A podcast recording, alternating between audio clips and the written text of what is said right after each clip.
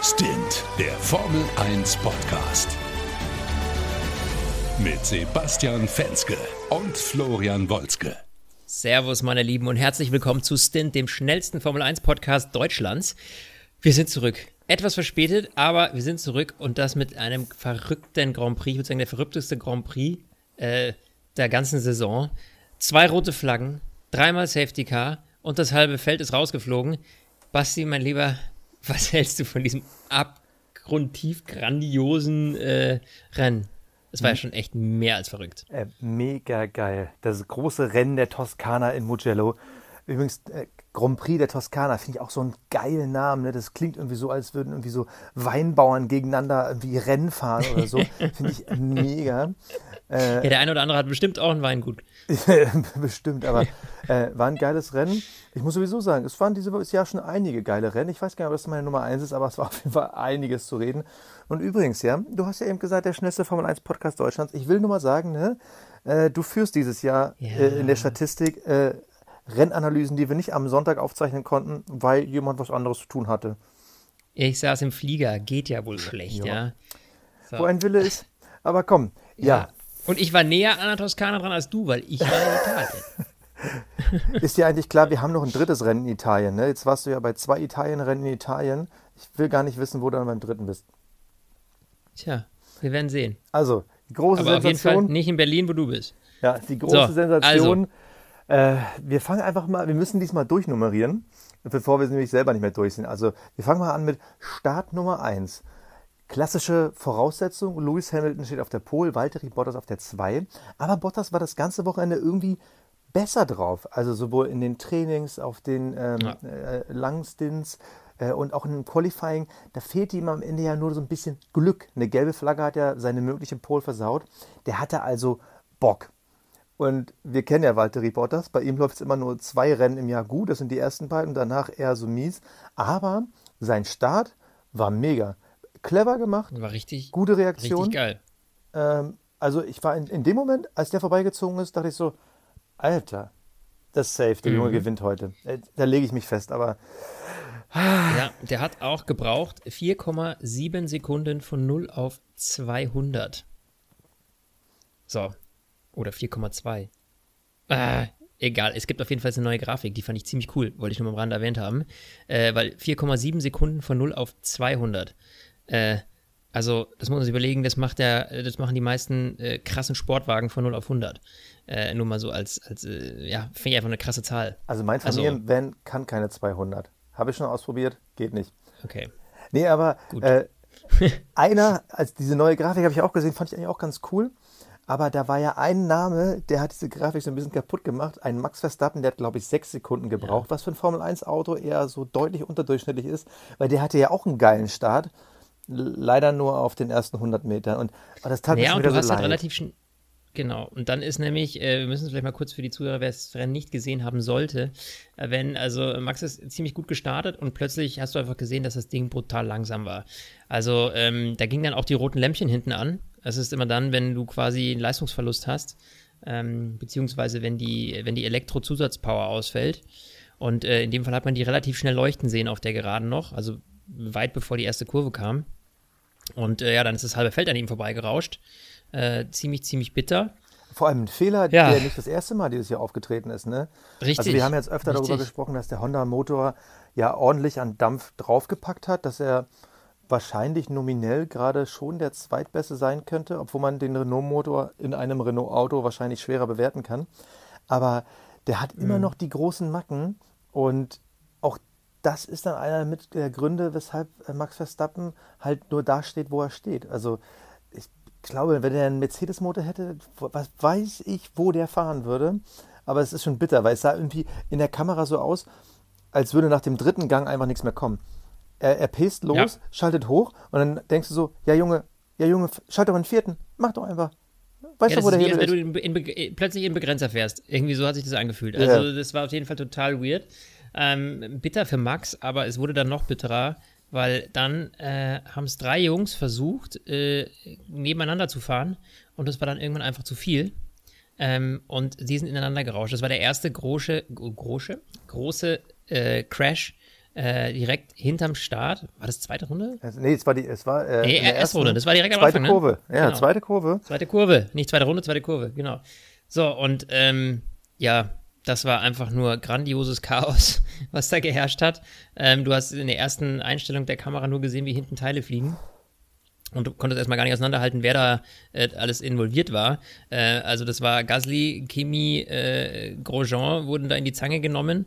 Äh, Kimi ist dann in Verstappen reingerauscht, hat den so ein bisschen rausgehebelt. Und äh, ja, ganz, ganz äh, bitter. Wobei man sagen muss, es war ja in dem Moment schon absehbar. Also Verstappen startet von der 3, war zu dem Zeitpunkt, wo er in dieses äh, Sandwich von ähm, Kimi und Grosjean geraten ist, da war der ja schon irgendwie runter äh, in die zweistelligen Plätze, glaube ich. Also wenn du von einem Alpha und einem Haas gesandwiched wirst, mm, also ganz ehrlich, mm. das ist der schlechteste Dreier, den du in der Formel 1 haben kannst, weil das bedeutet, dass du es dass ganz hinten besorgt bekommst. Also äh, ich bin gerade selber stolz auf meine Metapher. Nee, aber äh, nee, ich, ich glaube, er war da schon irgendwie auf 12 oder 13 zurück und äh, eigentlich war das Rennen da durch, dass Kim ihn dann da ähm, rausschmeißt. Okay, macht es halt irgendwie auch nochmal irgendwie bitter, aber das Rennen war da eigentlich schon vorbei. Also Max Verstappen hätte so oder so die erste Runde wahrscheinlich nicht überstanden, weil dann, wenn da irgendwo der Elektromotor schon durch ist äh, und der hatte mhm. wohl schon äh, in der Aufwärmrunde an die Box gefunkt, dass er glaubt, dass da irgendwas nicht stimmt. Also sein Rennen war eh weg. Aber nach der ja. ersten Runde, beziehungsweise nach dieser zweiten Kurve, waren äh, Max Verstappen und Pierre Gasly schon mal raus. Vor allem in einer ungewohnten Situation, die hing halt im Kiesbett fest. Theoretisch waren beide Motoren noch an und die waren jetzt, naja gut, Max Verstappen war wahrscheinlich doch stärker beschädigt, aber grundsätzlich beide Motoren liefen noch, aber die haben sich dann natürlich auch wieder festgebuddelt. Das war wieder so ein bisschen mhm. Nostalgie. Weißt du, wir haben ja Ja, so, so aber das hat ja auch was. Ja. Also, weil, weil Fehler werden halt hart bestraft, ja. Ähm, und äh, hättest du jetzt da hinten eine Asphaltauslaufzone, wäre das Ganze halb so spektakulär. Also ich bin da absolut ein Fan von und ich, ich, ja, ich auch, auch, wenn, da werden wir später kurz noch zu kommen, auch wenn mein Fantasy dementsprechend total versemmelt äh, wurde dadurch, ähm, durch dieses ganze Rennen, auch durch die Fehler, die dann noch passiert sind, finde ich trotzdem, dass das Kiesbetten einfach äh, irgendwie so einen gewissen, ja, die haben halt so einen gewissen Gefahreneffekt, ne? Also, weil du halt eben nicht mehr, ach, da rutscht er raus und dann fährt er weiter, weißt du, das ist ja, das ist ja so auch als Fahrer einfach eine gewisse, ein Stück anspruchsvoller, weil du halt halt sagst, okay, wenn ich da raus bin, dann bin ich halt wirklich raus, ne? Und dieses Argument zu sagen, ja, dann fahren die Fahrer ja vielleicht vorsichtiger, wenn da ein Kiesbett ist und so würden sie ja mehr riskieren, wenn da irgendwie Asphalt wäre und das glaube ich einfach nicht. Also, mhm. weil das hat man heute schon wieder gesehen. Also ich glaube, die, die fahren so oder so am Limit, unabhängig, was dann hinter den Curbs einem blüht. Na, und ähm, finde ich schwierig. Also, also ich bin. Äh, ich wusste, dass das kommt. Nee, also äh, grundsätzlich bin ich bei dir, weil ich glaube, dass das Rennfahren schwieriger ist, weil wir sehen ja immer häufiger, dass auf irgendwelchen Rennstrecken, ich meine, letzte Woche in Monza war es ja das Gleiche, bloß nicht zu weit rausfahren. Das finde ich ist äh, eine total bescheuerte Regulierung, weil du dann denkst so, ey, entweder ist das Strecke oder das ist keine Strecke. Man kann nicht sagen, da ist Halbstrecke, deshalb darfst du bis zu einem gewissen Grad irgendwie rausfahren. Mit einem Kiesbett hast du das geklärt. Ja, auf der anderen Seite glaube ich. So, dann gibt es auch keine Track keine äh, äh, Track Limits. Hier, äh, Streckenbegrenzung, Track Limits mehr, äh, weil wenn du die äh, übersiehst oder quasi drüber fährst, dann bist du halt eh raus oder extrem langsam für eine gewisse Zeit. Also du schadest dir da damit halt selber. Aber wir kennen ja auch viele halt Situationen, wo man sich auch ein bisschen äh, rausdrängt, wo einer dann versucht, dann im Kurven Äußeren zu überholen und ein bisschen abkommt. Da, da ist natürlich schon eine gewisse Gefahr, dass wir das nicht sehen. Ich glaube, die beste Kombination wäre Wiese. Weil Wiese ist grundsätzlich nicht so, ähm, da hast du nicht so die Gefahr, wie im Treibsand hängen zu bleiben, mhm. wenn du Kies hast. Aber auf der anderen Seite willst du da auch nicht raus, weil du halt genau weißt, mhm. äh, Wiese ist rutschig. Aber erlaubt mehr. Ja. Also ich, ich, weiß nicht, ob das besser wäre. Ähm, können wir ja, ja mal nicht, Insta diskutieren. Ja, wäre mal eine interessante Idee. Die Frage ist nur, inwieweit Wiese, ähm, darfst du nicht, muss ja eins bedenken, Wiese ist halt so rutschig, dass die Autos halt auch null an, an, an, an Speed ja. verlieren. Also ich glaube, dass das einfach ein Gefahrenthema ist und deshalb logischerweise nicht so genutzt wird, ja. Ja, aber auch das, da, ähm, das gab es ja auch öfter mal, dass du dann irgendwie mit äh, zwei Rädern auf der Wiese bist, aber du fliegst nicht sofort ab. Äh, kann natürlich mhm. auch passieren, aber es ist nicht so wie im Kiesbett, wo du ja dann, da hast du ja dann null Grip und Wiese, das kannst du irgendwie vielleicht noch gerade so steuern, aber ich glaube, es ist auch gar nicht die große Diskussion. Um vielleicht den Crash nochmal abzuschließen, ähm, vorne hat sich dann, also weiter vorne im Feld, hat sich dann Sainz gedreht. Dummerweise war Vettel zu dicht an ihm dran, der hat sich dann einmal kurz die Nase gebrochen, musste dann auch an die Box, war dann äh, beim Restart dementsprechend dann auch letzter. Bitter, mhm. weil wenn einer irgendwie dieses Jahr auch das Pech gepachtet hat, also wir haben ja schon auf verschiedenste Arten über Ferrari gesprochen und wir sprechen auch gleich nochmal über sie, aber das war wieder so ein Moment, so dieses, äh, dieses Jahr, wenn es einen erwischt, dann auf jeden Fall Vettel, aber sagen wir mal so, man hat da ja jetzt nicht mehr im Podium geplant, aber so viel zu Crash 1 und weil halt äh, so viel Autos da rumlagen, so viele Trümmer rumlagen, gab es ein Safety Car. Grundsätzlich genau. okay. Und, genau, und hinter diesem Safety Car, was übrigens auch äh, rot war, wie mir aufgefallen ist, äh, war das auch wegen Ferrari irgendwie? Ja. 1000 Jahre, äh, 1000. Jahre. Grand Prix? Hm? Dachte ich, 1000 Jahre. 1000 Jahre Ferrari.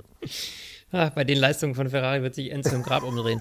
Naja. Ähm, die fahren mit einem 1000 Jahre alten Motor, aber die sind noch nicht 1000 Jahre alt, so ist es ja. richtig. Aber in jedem Fall, ähm, genau, Safety Car kam raus, alle sind brav äh, hinterm Safety Car hergefahren. Und dann kommt eigentlich das Spannende, dann kam der Restart.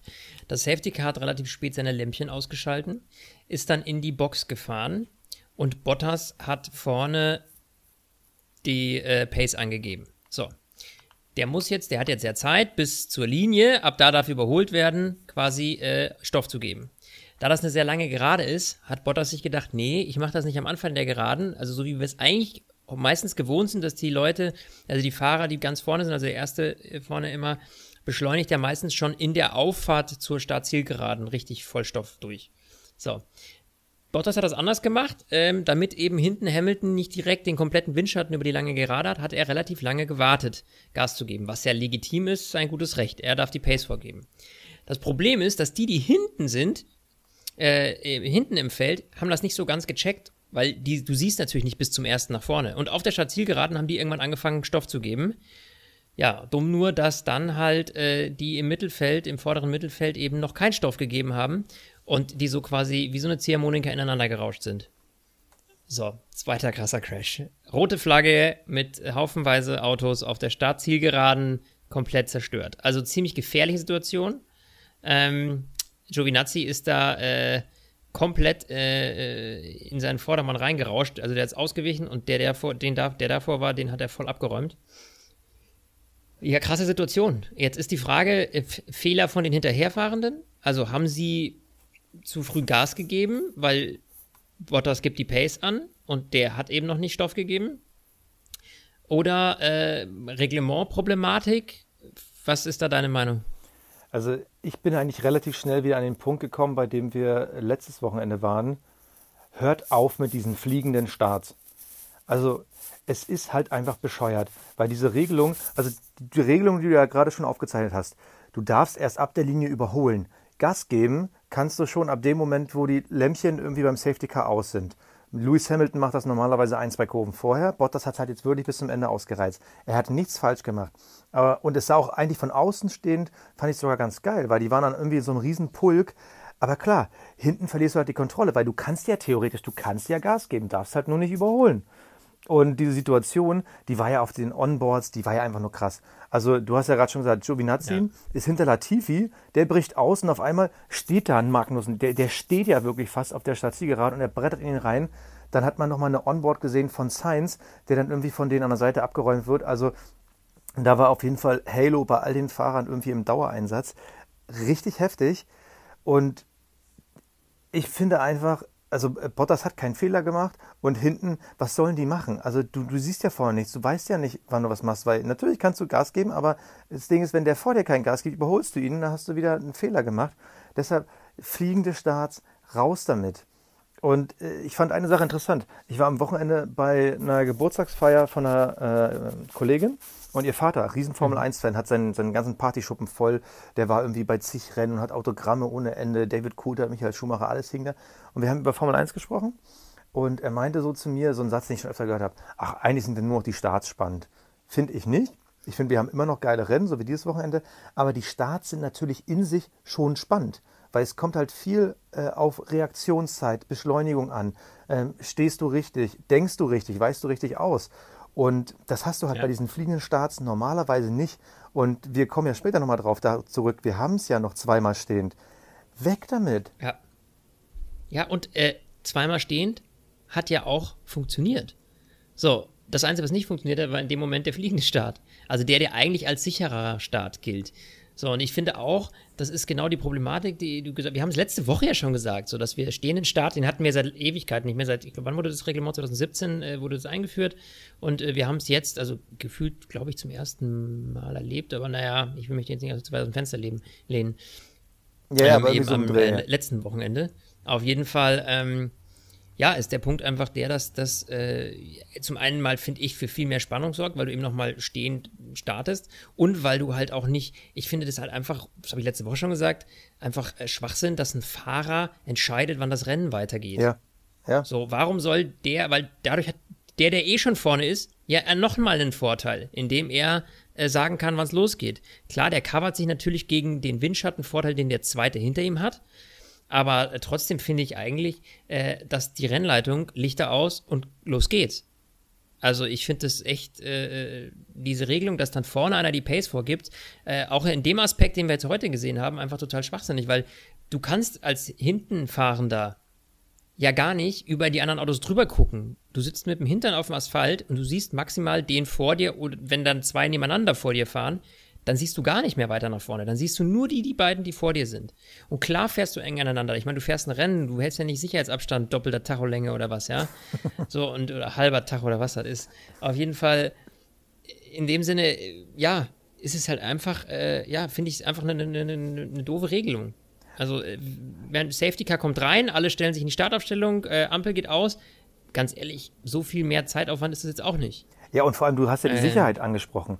Und wir haben ja bei dem Crash gesehen, wir haben ja die sichersten Formel 1 Autos aller Zeiten. Vor allem durch das Halo, was ja. ja jahrelang diskutiert wurde. Wir sehen ja, wie gut es in der Realität funktioniert. Und wirklich, wer sich nochmal diese ganzen Onboard-Aufzeichnungen anguckt, wir versuchen da nochmal die Highlight-Videos auf unserer Insta-Seite zu teilen, äh, da fliegen die Autos ja teilweise ineinander, übereinander. Also früher ja. wäre das wirklich das hätte auch äh, ganz, ganz böse enden können. Das ist mittlerweile eine ziemlich sicherere Nummer. Ich will nicht ganz sagen absolut sicher. Und äh, wie gefährlich ist denn bitte ein stehender Start?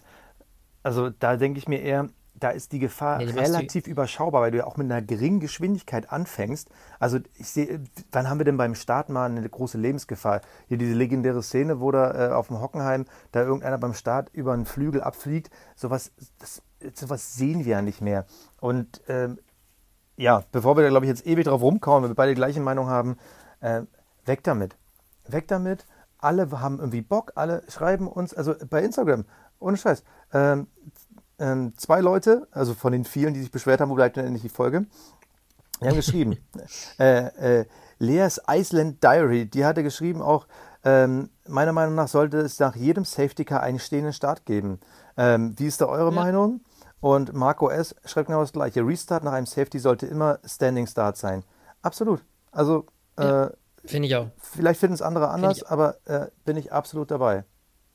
Ja, wir sollten mal ein Pro-Kontra kommen. Weißt du, was wir machen? Leute, wenn ihr die Folge hört, dann haben wir auf Instagram, ähm, schaut da mal bei uns rein, äh, haben wir ein, was gepostet, äh, wo ihr drunter schreiben könnt, Pro-Kontra, was findet ihr besser? Ah, machen wir mal eine kleine Umfrage. Finde ich gut. Ja, machen wir eine Story-Umfrage, die hauen wir äh, noch raus heute Abend. Und äh, dann könnt ihr da mal, ähm, könnt ihr da mal abstimmen, stehender Start oder fliegender Start nach dem Safety Car. Genau. Übrigens, so, eine spannende dann, Sache haben wir noch unterschlagen. Ja? Nach diesem Crash, weil es waren ja einige grenzwertige Vergehen gegen die äh, äh, Flying Restart-Regeln. Insgesamt wurden zwölf Fahrer wegen ihrem ah, ja. Verhalten beim Restart verwarnt. Wo du dann denkst so, ja, Boah, das ist doch einfach ey. nur, weil die, die irgendjemand mussten sie die Schuld zuschieben oder die mussten ihm jemanden belangen und deswegen haben sie das gemacht. Also das finde ich, finde ich irgendwie schwachsinnig. Ich meine, ich habe doch die Begründung dazu gelesen. Ja, die, die hinterherfahren, die dürfen halt erst Gas geben, wenn der, der vor dir fährt, quasi halt auch Gas gibt. Also du kannst halt nicht so fahren, dass du dem anderen reinkrast. Und dann haben sie dann noch gesagt, ja, und die in der Formel 3, die hatten das gleiche Thema und äh, da wäre nichts passiert. So, ja, aber ein Formel 3 Auto beschleunigt halt auch ja. nicht so schnell wie ein Formel-1-Auto. Das ist also eine absolut, da mag das gut funktionieren, weil du nicht so schnell reagieren musst wie bei einem Formel-1-Boliden. So, also das ist ein Unterschied von 700 PS. Sorry, aber nee, das ist halt einfach, ähm, ja, finde ich eine, eine, schwache Begründung irgendwie dafür. So, naja, und jetzt haben wir erste whatever. Runde 6 abgeschlossen. Übrigens, by the way, Richtig. zu dem Zeitpunkt war Charles Leclerc immer noch Platz 3. Nur mal und das so. lief schon eine Dreiviertelstunde. ja, genau. So, und wir hatten wieder eine rote Flagge. Und äh, da will ich nochmal eine Frage zitieren. habe ich ja äh, eben schon einmal gemacht von, sorry, wenn ich den Namen falsch ausspreche, aber Leas Iceland Diary. Sie hat auf Insta geschrieben, neben der Safety Car Sache. Außerdem finde ich, es sollte keine Reifenwechsel während der roten Flaggen geben. Das fand ich eine äh, interessante These, weil darüber habe ich noch nie nachgedacht. Weil wir hatten ja jetzt die Situation, rote Flagge mhm. und alle haben wieder fleißig gewechselt. Ich, ich finde ihre Idee eigentlich ganz gut, weil du hast ja diese sämtlichen äh, Taktikspielereien die hast du ja dann immer über den Haufen geworfen, weil dann hast mhm. du jetzt, mhm. haben jetzt nämlich alle frische Schlappen und dann bei einem stehenden Restart, wer soll denn da an einem Mercedes vorbeikommen, außer vielleicht ein Mercedes? Ähm, finde ich eine interessante These. Glaube ich, ja. würde ich befürworten. Also ich finde beim, beim, beim Safety Car und so ist es schon legitim, weil das jo. ja auch eine gewisse Hast ja trotzdem Risiko beim Taktikspielchen mit reinbringt. Hm? Aber bei der roten Flagge, ja, finde ich auch eine interessante These. Ähm, nur die Frage ist, du nutzt ja eine rote Flagge auch, um irgendwie, meistens sind ja auch mehrere Autos dann irgendwie noch ein bisschen kaputt. So, sobald du anfängst am Auto zu arbeiten, kannst du ja auch irgendwie die Reifen wechseln. Aber gut, das ist eine Reglementsache, also dann. Ja, obwohl. Halt die, die, ja, aber jetzt, wo du es sagst. Dann, dann geht es ja auch darum, weißt du, Sicherheitsaspekt, wenn Teile ja, der auf der Straße liegen, dann fahren die natürlich auch ähm, in der ersten Safety-Car-Runde meistens über Teile drüber so, da geht es natürlich auch um das Thema Sicherheit. Also, wenn du dann eben eine rote Flagge hast, dann ist meistens so viel Damage äh, auf das, was auf der Straße rumliegt, so viel wie Christian, äh, Christian Horn hätte ich bald dann gesagt. Christian dann einmal sagt, so viel Debris auf der Straße, dass, ähm, ja, du Obwohl, halt da. Also ich, ich glaube, du kriegst es nur geregelt, weil, nee, was du gerade nämlich sagst, ist komplett richtig. Wenn du jetzt zum Beispiel, wie Vettel, du, du hast eine kaputte Nase, dann wechselst du natürlich auch die Reifen, weil das Risiko natürlich zu groß ist, dass du irgendwelche Teile, die du schon reingezogen hast oder irgendwie richtig. schon einen Riss irgendwo in der Auflage äh, vom Reifen und so. Vielleicht muss man es dann so machen, wer dann unter rote Flagge-Bedingungen auch Reifen wechselt, bekommt irgendwie fünf oder zehn Sekunden oder muss sich ähm, vor einem stehenden Restart dann hinten einordnen. Weißt du? Ja, aber das sind ja zu, zu viel Spielereien. Ich, also dann macht es der eine nicht, weil er denkt, die Reifenkarkasse sieht von außen gut aus, aber dann ist doch vielleicht nochmal irgendwo ja, was. Schwierig. Also ich glaube, das ist ganz schwierig, wenn dann was passiert. Äh, puh. Nee, also ich glaube, da kommst du nicht drum rum, weil ja, eine rote Flagge gibt es eben meistens dann, wenn es richtig kracht und wenn es richtig kracht, dann liegen Teile auf der Strecke. Und wenn du da drüber fährst, wenn es noch so ein kleiner Spreißel ja. ist, den du dir in den Reifen fährst, ähm, das ist halt bei 340 nicht mehr lustig. Insofern, ja, ja, muss man das, glaube ich, aus dem Sicherheitsaspekt verwer verwerfen. Aus strategischen Gründen finde ich es interessant, der Gedanke. Aber ich glaube, wenn man den ein bisschen weiterdenkt, dann ja, ist es schwierig, schwierig umzusetzen. Ich mache es ja. nicht gerne, aber ich stimme dir zu. Und liebe Lea, danke für deine Frage. Ich hoffe, wir haben sie ausreichend diskutiert. Äh, wir kommen auf den Nenner. Ähm, das ist nichts. Aber wir kommen zum zweiten Restart. Damit schon der dritte Start. Nee. Und diesmal umgekehrte Reihenfolge. Bottas ist vorne, weil er hat ja quasi beim ersten Start Hamilton geschnupft. Und Hamilton ist hinter ihm auf Platz zwei. Und Hamilton steht da und hat diese qualmenden Reifen. Und ich dachte in dem Moment, okay, ähm, das wird nichts, Luis, du bist raus. Also das zweite Mal in diesem Rennen, dass ich gedacht habe, nee, der Luis gewinnt nicht. Und dann, boom, einfach mal den kompletten ersten Start wiederholt zieht rüber, Windschatten, ballert an Bottas vorbei. Äh, also eigentlich eine 1 zu 1 Kopie, ziemlich mm. gut gemacht. Und dahinter auch, äh, ich sag mal, Leclerc hat sich immerhin ein paar Runden gehalten. Ne? Auf der Position kann man ja nicht meckern. Ja, wurde dann aber Stück für Stück geschnupft. Ähm, und ich finde, es wurde auch immer schlimmer. Er hat sich dann aber auch über seine Reifen beschwert. Er hat gesagt, Leute, wir müssen andere Reifen aufziehen. Ich komme mit denen nicht klar. Ähm, ja, das ist, ist halt mal gut. Was, lass uns das Thema Ferrari abhaken. Wir haben da jetzt schon ja, oft genug drüber gesprochen. Ja, so. also, das, interessant fand ich, Leclerc hatte den Funkspruch von Vettel von letztens wiederholt. Ich weiß gar nicht, ob es ein Monster war. Uh, we have nothing to lose. Wir haben nichts zu verlieren. Ja, richtig, und, wegen Plan C. Genau, genau. Strategieänderung. Ja. Und ist natürlich bitter, dieses tausendste Rennen, andere Lackierung. Und am Ende müssen sie Angst haben, von einem Williams geschnupft zu werden. Also mhm. nochmal, einen Williams. Äh, haben ja. im Endeffekt Glück, weil Kimi Räikkönen noch eine 5-Sekunden-Strafe bekommen hat, weil er ziemlich Kimi-Style äh, vor der Box die äh, durchgezogene Linie überzogen hat, weil er nochmal richtig sneaky vor der Boxenmauer in die Box eingekocht ist. Äh, war ein klassischer Kimi, fand ich ganz geil. Fünf Sekunden aber leider verdient. Äh, dadurch hat äh, Ferrari dann noch ein Pünktchen sich abgeholt, aber bitter, bitter, bitter das tausendste Rennwochenende. Und damit bin ich durch mit Ferrari. Ist okay? Man muss ein bisschen ja. erwähnen, muss man schon. Komm mal. Ja, muss man ja auch, ist ja auch der tausendste Grand Prix, mein, was, klar muss man es erwähnen, aber rein aus sportlicher Perspektive fand ich, gab es dann äh, noch einen krassen Unfall, mit dem ich schon gar nicht mehr gerechnet habe. Ich dachte mir jetzt, okay, nee. dieses Rennen hat schon so viel Spannung und Action hervorgebracht, wie fünf andere Grand Prix äh, nicht zusammen geschafft haben. Und dann geht's weiter. Lance Stroll mit über 240 Sachen platzt ihm hinten der Reifen. Und dann saust er seitlich übers Kiesbett in die Wand. Also es war ein richtiger Schlag. Ich habe mir echt gedacht, okay, der Halswirbel, der, der schmerzt die nächsten Tage. Also gerade wenn man seitlich einschlägt, ähm, Nico Hülkenberg hat es dann auch nochmal im Studio gesagt äh, bei RTL, ähm, dass es eben gerade seitlich einzuschlagen nicht, nicht schön ist. Und er wirkt am Anfang auch ein bisschen dizzy, als er da noch drin saß. Ähm, hat dann aber gleich gesagt, er hat einen Platten. Wir wussten es, man hat erst gar nicht gemerkt, so, okay, warum ist der da jetzt abgeflogen? Es gab, er hat noch gar nicht in die Kurve richtig eingelenkt gehabt. Also äh, es sah komisch aus, aber eben nach genau dem, was es dann letztlich war, eben einen Platten. Und ähm, ja, dann gab es wieder rote Flagge. Äh, ja, aber man kann da echt nur sagen, äh, toi toi toi, dass der da wieder komplett gesund ausgestiegen ist. Ja, ist er seitlich so in den Reifenstapel gebrettert. Ich, ich, vor allem sein Auto sah kaputter aus als die Autos, die beim äh, fliegenden Start zusammengedonnert sind. Ne? Also schlimmer Richtig. als Giovinazzi und Magnussen. Ja, der, der war in der Mitte durchgebrochen. Ja, also gesamte hintere, der gesamte hintere Teil samt Getriebe war einfach weggebrochen. Da hat er noch Feuer gefangen, die haben dann noch gelöscht wie verrückt. Das sah so übel aus, dieses Auto. Ähm, ja. Kann man äh, nichts Aber ja, sagen als wieder rote Flagge. Gehabt und wieder rote Flagge, genau. Ja. Und wir haben den äh, dritten äh, Restart, wieder, den vierten richtig. Start und den dritten stehenden. Richtig, und den dritten stehenden Start. Da finde ich und interessant. Da ist wieder was Geiles passiert. Ich finde es ja interessant. Valtteri Bottas, seine Starts, ne, die sind immer so zwischen Genie und Wahnsinn. Also der Junge hat ja schon geschafft, mit einer Verzögerung, die nicht messbar ist, zu starten.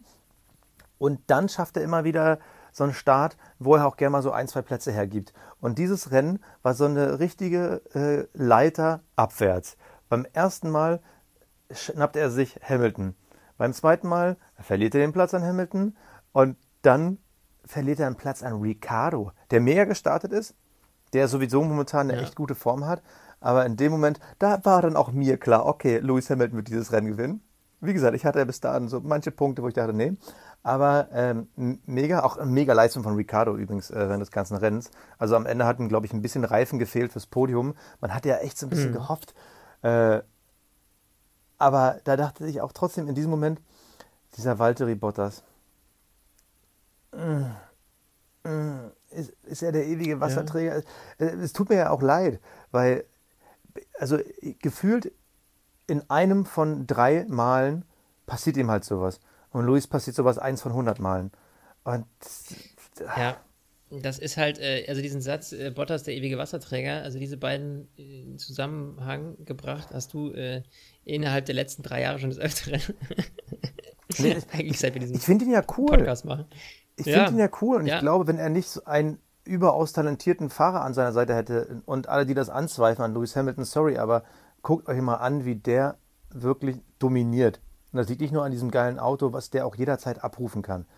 Und mhm. ähm, ich weiß nicht, ob er neben anderen Fahrer auch anders aussehen würde, aber er sieht halt neben Lewis Hamilton halt nie wirklich gut aus, jedenfalls nie länger als bis nach dem zweiten Saisonrennen. Ähm, ja, aber das ist genauso wie wenn du gegen Max Verstappen fährst. Also diese zwei, die stecke ich schon so ein bisschen in eine Linie. Ähm, und äh, das ist genauso schwer. Also, ja, wenn du halt einen Überfahrer, du hast halt diese Ausnahmetalente, die unabhängig jetzt von, vom, vom Auto einfach Ausnahmetalente sind. Ja, ich meine, klar, Lewis Hamilton sitzt im Mercedes im besten Auto, aber der sitzt halt auch im besten Auto, weil er halt einer der, der besten, besten Fahrer ist, ja. Äh, also du wirst jetzt, äh, weiß ich nicht, wahrscheinlich kein Antonio Giovinazzi in so einem Top-Auto sehen. Ja, da wird es auch viele geben, die eben ja undankbar abgestraft werden, indem sie halt nie die Chance kriegen, so ein Top-Auto zu fahren. Die gibt's ja, es gibt ja meistens pro Saison nur zwei Cockpits im Top-Team, beziehungsweise in dem dahinter dann noch. Ähm, das heißt natürlich, dass nicht jeder die Option kriegt, ja. Ähm, aber äh, dass Lewis Hamilton einfach ein, einer der grandiosesten Fahrer ist, da ja, brauchen wir nicht drüber zu streiten, das ist, ist klar. Ne?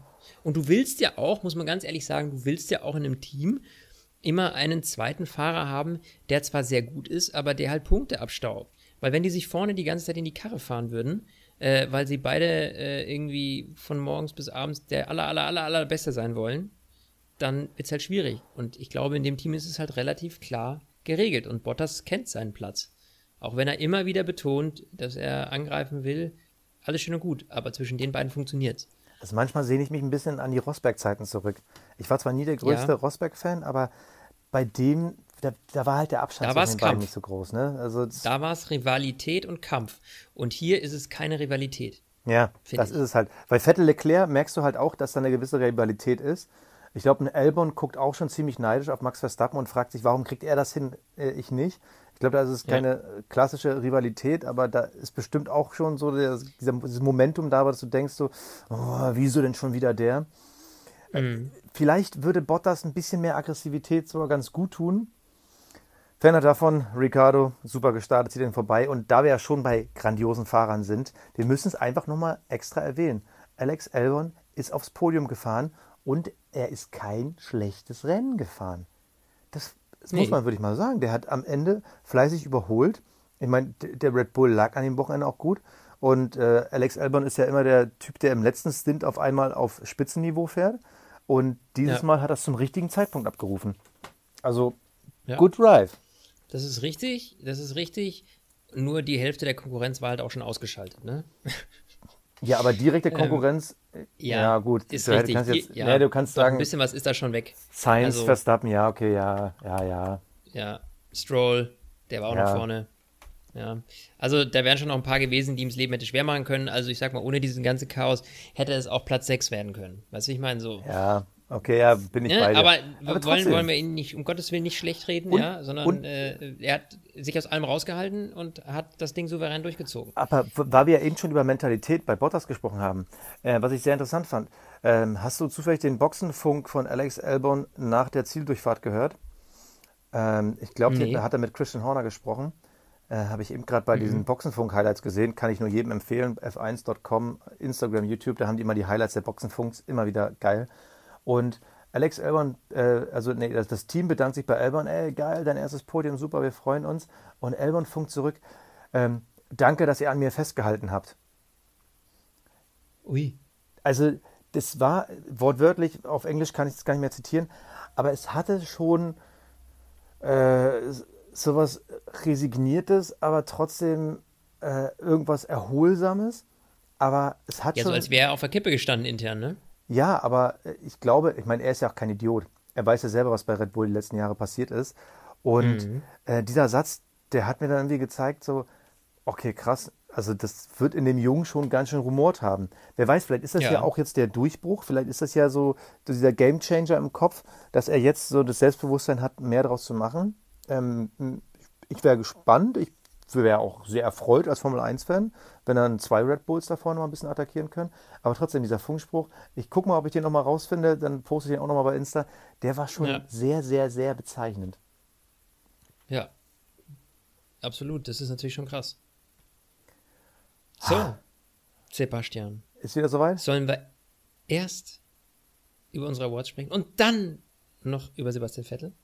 Du meinst den äh, neuen James Bond-Fahrer? Da, da, da, Richtig. Na gut, dann machen wir erst die Awards, weil du es bist. Der Fahrer des Rennens. So, der Fahrer des Rennens. Ja, äh, für mich gibt es da eine. Ich habe da recht eindeutige Wahl getroffen, ehrlich gesagt. Äh, willst du losschießen oder soll ich? Also, ich habe ja Albon gerade schon so abgefeiert, aber äh, mhm. Äh, ich, Daniel Ricciardo ist ja der offizielle Fahrer des Rennens geworden. Und, Ach, äh, ist er? Ja, und. oh, shit.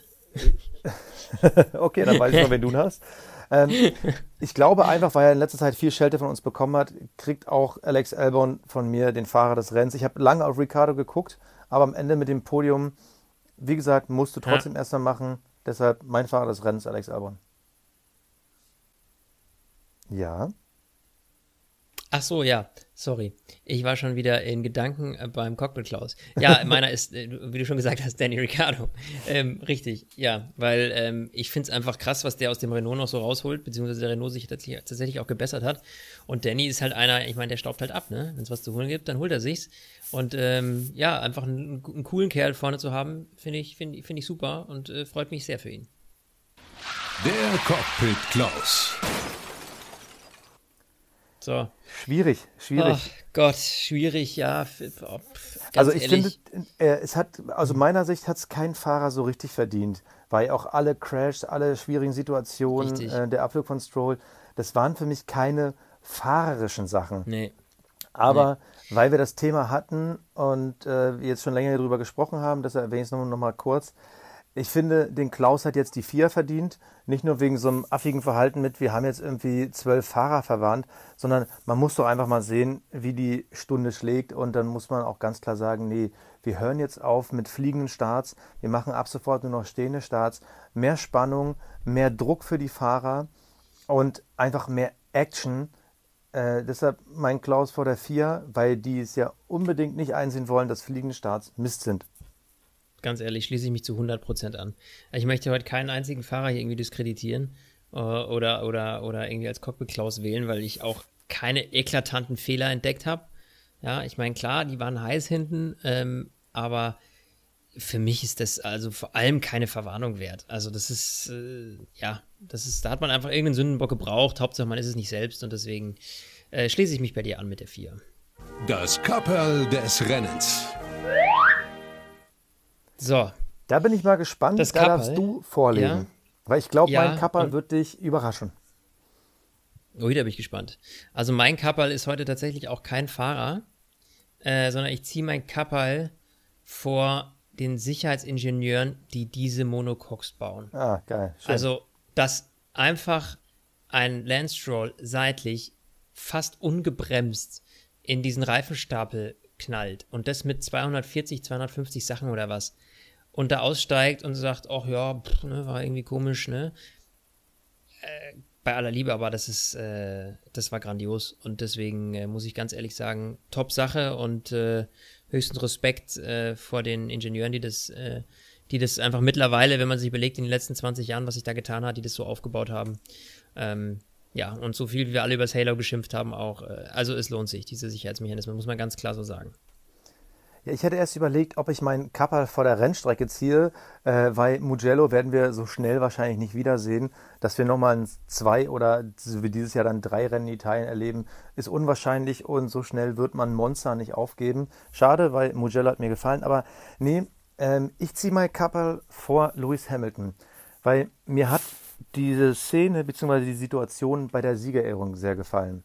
Lewis Hamilton, für alle, die es nicht gesehen haben, äh, macht bei der Siegerehrung sein Overall auf und er trägt dieses ähm, äh, Black Lives Matter T-Shirt, was sie normalerweise vor den Starts zeigen, um ähm, zu solidarisieren. Das trägt er da mhm. in einer speziellen Botschaft für äh, Breonna Taylor. Das ist eine Afroamerikanerin, die in Amerika von der Polizei erschossen wurde unter den seltsamsten Umständen, äh, was bis heute nicht aufgeklärt ist. Äh, das ist eine von den Ikonen, äh, die quasi jetzt quasi symbolisiert äh, in Amerika ähm, gefeiert werden, wo auf die Straße gegangen wird gegen Trump etc. Und mir gefällt es, dass Lewis Hamilton die Eier hat, sowas bei einer Siegerehrung zu zeigen.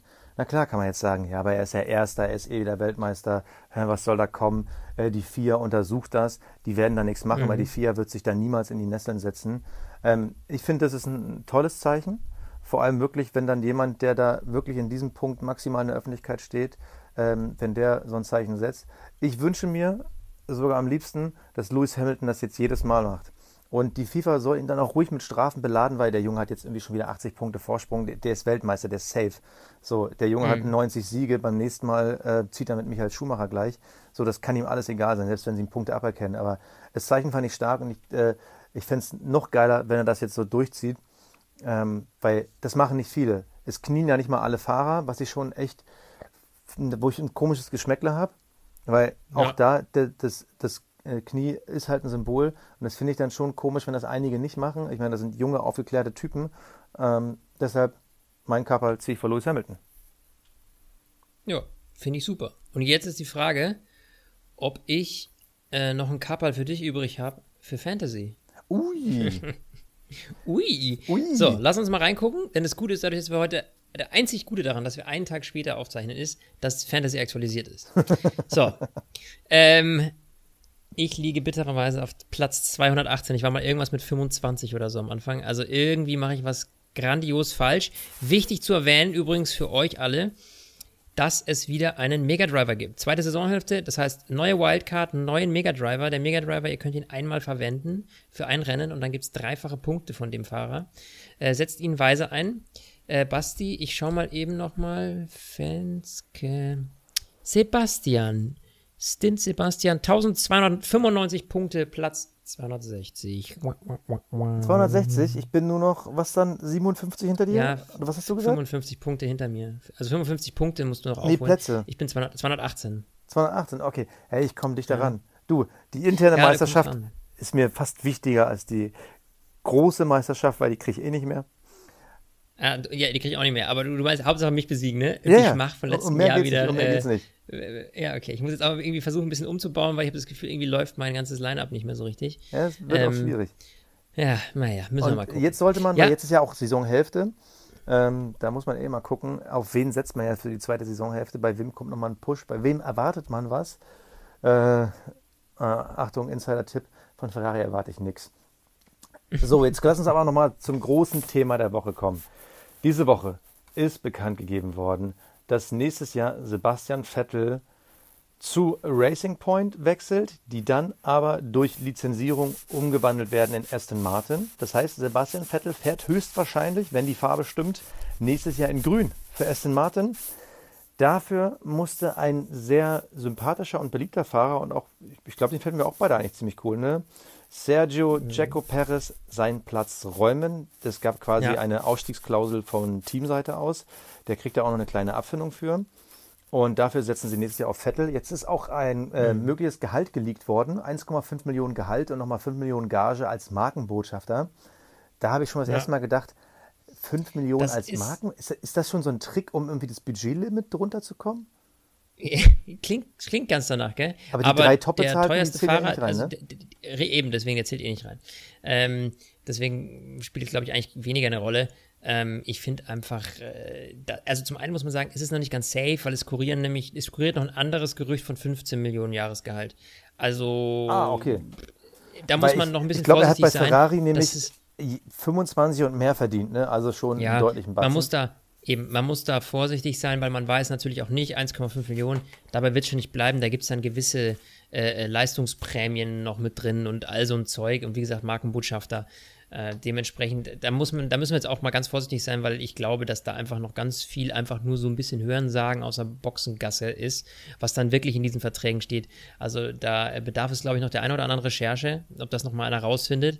Und äh, wir wissen ja auch, dass Sebastian Vettel jetzt nicht unbedingt, ähm, sagen wir mal, äh, medienwirksam mit sowas umgeht. Ähm, aber ja, also ob das wirklich 1,5 oder 15 sind und wie viel da Markenbotschafter, da müssen wir noch ein bisschen vorsichtig sein. Ich glaube aber prinzipiell kann man sagen, es geht äh, Vettel in erster Linie mal nicht ums Geld. So. Nee, das glaube ich auch nicht. sondern eben, sondern für ihn ist immer klar das Ziel, ich will, also selbst wenn Williams ihm 50 Millionen geboten hätte, wäre er da nicht eingestiegen. Ja. Ähm, und dem geht es einfach darum, äh, dass er einfach ein vernünftiges, äh, solides Werkzeug unter den Hintern gesetzt bekommt, mit dem er äh, einfach schnell fahren kann. So, und äh, wenn einer Fortschritte gemacht hat, dann muss man ganz klar sagen, dann ist das Racing Point dieses Jahr. Ähm, und ähm, auch nächstes Jahr mit Aston Martin mit der Umfirmierung. Also ich glaube, die, die haben Großes vor mit diesem Team und einen Sebastian Vettel zu haben, der hilft, dieses Team aufzubauen. Das kann ja nur gut sein. Denk an die Zeit, als Mercedes neu in die Formel 1 kam wieder. Absolut. Michael Schumacher saß im Cockpit. So. Ähnliche Geschichte. Ja, Also- du brauchst einfach einen Fahrer, der genau weiß, an welchen Schrauben gedreht werden muss. Ja, das ist Lance Stroll nicht. Das ist ganz klar, dass der das nicht leisten kann. Und deswegen brauchst du einen erfahrenen Fahrer. Sergio Perez, klar, Top-Typ. Ähm, aber ich glaube natürlich, dass so ein mehrfacher Weltmeister wie Sebastian Vettel, der sehr analytisch und strukturiert vorgeht, ähm, so ein klassischer äh, äh, deutscher Analytiker halt, ne, dass der dem Team schon gut tun wird, was das angeht. Ja, was, was ich ja interessant finde, ist äh, die Vertragsdauer. Da ist ja offiziell bekannt gegeben für 2021 und mehr. Also das äh, ist so die grobe Umschreibung gewesen, was ich ja auch schon mal interessant fand, dass man nicht irgendwie sagt, so, wir haben ihn jetzt gesaved für irgendwie die nächsten ähm, äh, drei plus eins Jahre oder so, wenn es da eine Option gibt, sondern 2021 und mehr. Das finde ich interessant.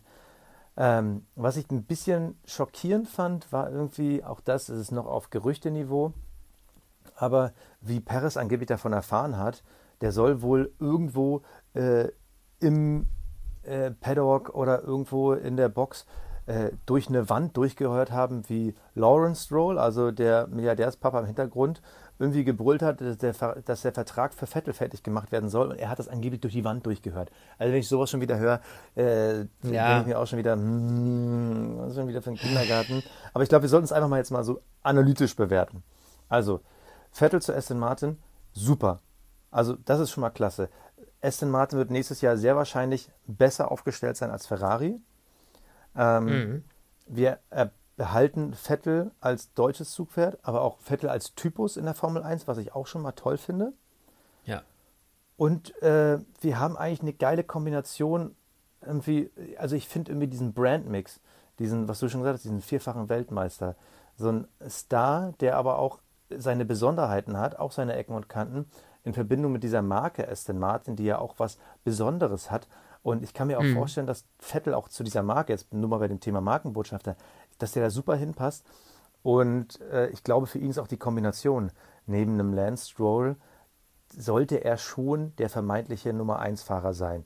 Ich vermute mal, er ist trotzdem als Mix zwischen Markenbotschafter und Lehrer für Lance eingekauft, aber der kann halt sein eigenes Ding draus machen. Und das ist eine Situation, die gefällt mir echt verdammt gut. Also ich freue mich da total. Ja. Ja, sehe ich ähnlich. Also, das ist, ich bin da auch happy mit. Äh, wir haben es ja am Anfang überhaupt nicht geglaubt.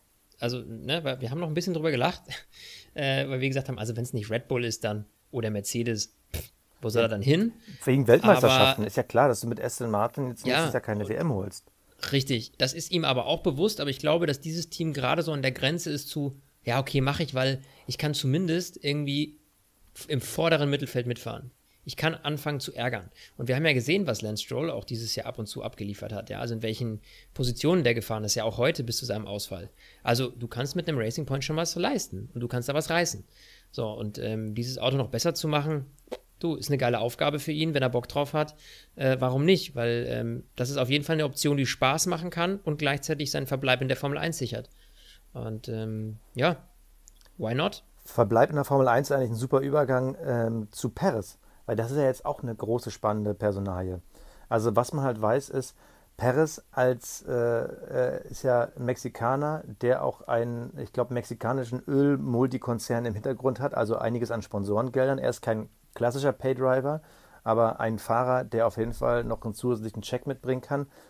Und äh, Cockpits sind noch frei bei Alfa Romeo, bei Haas und bei Williams alles Teams, also ich weiß es nicht, wie es bei Williams jetzt ist mit dem neuen Konsortium, ob die Geld bräuchten oder nicht, aber Stand heute alles Teams, die sowohl auf einen ähm, sehr guten, und ich halte Perez für einen guten, talentierten Fahrer, ähm, mhm. auf einen guten Fahrer ähm, stehen und auch wahrscheinlich gerne Geld mitnehmen würden, weil im Endeffekt, wenn du noch Sponsorengelder bekommst, dann kriegst du ja auch sein Gehalt quasi geschenkt.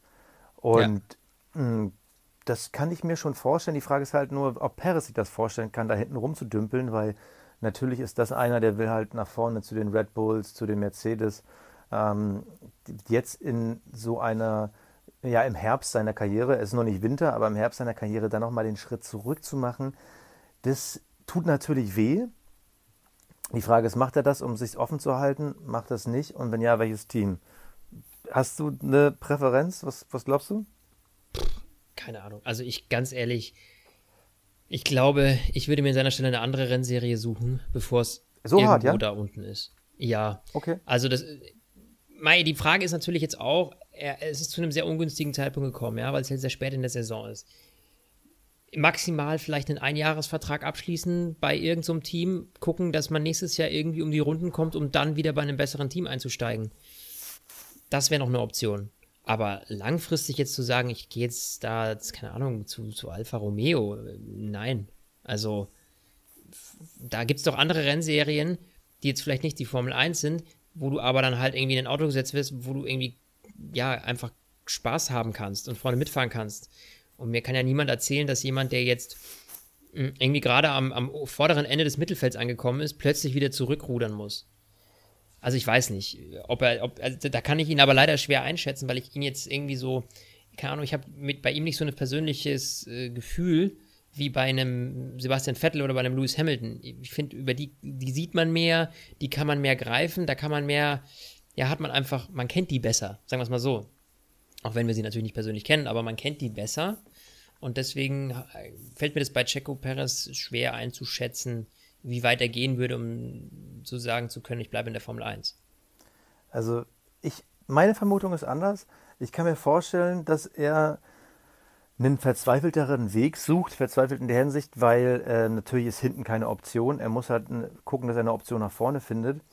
Und die wäre natürlich gegeben, wenn er zu Haas eher noch zu Alfa Romeo wechselt und vielleicht darauf hofft, dass Sainz bei Ferrari Probleme bekommt.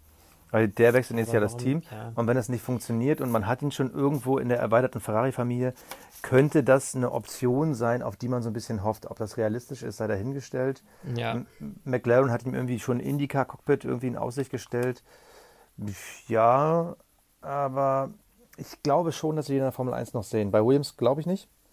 Und äh, ja, wär, es wäre eine geile Kombination, wenn du jetzt sagst, okay, Mick Schumacher, der ganz nebenbei übrigens die Formel 2 Weltmeisterschaft anführt, mhm. ähm, der ist natürlich, wenn der Formel 2 Meister wird, dann ist er ja klar der Top-Favorit auf ein, ja. Ferrari Junior Cockpit. Und wenn du jetzt sagst, okay, wir nehmen jetzt bei Alfa Romeo, wir nehmen einen, einen Checo Perez ins Team als erfahrenen Typen, der auch noch mal ein bisschen Bock hat, was zu zeigen und setzen ihm an die Seite einen Mick Schumacher, der von ihm lernen kann. Ähm, ja. Finde ja, ich kein, kein schlechter Gedanke. Geil. Ja, hätte was auf jeden Fall. Aber wie immer, hätte, hätte Fahrerkette. Ähm, ich denke nur, dass jetzt das sowieso nicht mehr lange auf sich warten lässt, wo der fährt, weil die Teams, es geht jetzt Richtung, äh, Richtung Herbst, wir sind jetzt dann, wir haben nicht mehr so viel Zeit. Ähm, ja, um, um die Cockpits neu zu besetzen. Ja, die meisten wollen Klarheit haben, also ich gehe davon aus, dass es sich innerhalb der nächsten vier Wochen auf jeden Fall erledigt, diese Frage. Ja, vermute ich auch mal. So, ich ja. werde langsam müde. Es ist schon 21.38 Uhr, Flo. Sowas aber auch. Hast du noch was auf der Liste? Nö, mein Lieber. Ich habe nichts auf der Liste. Ich sage vielen Dank und äh, ciao, Kakao. Tschüss. Stint, der Formel 1 Podcast mit Sebastian Fenske und Florian Wolzke.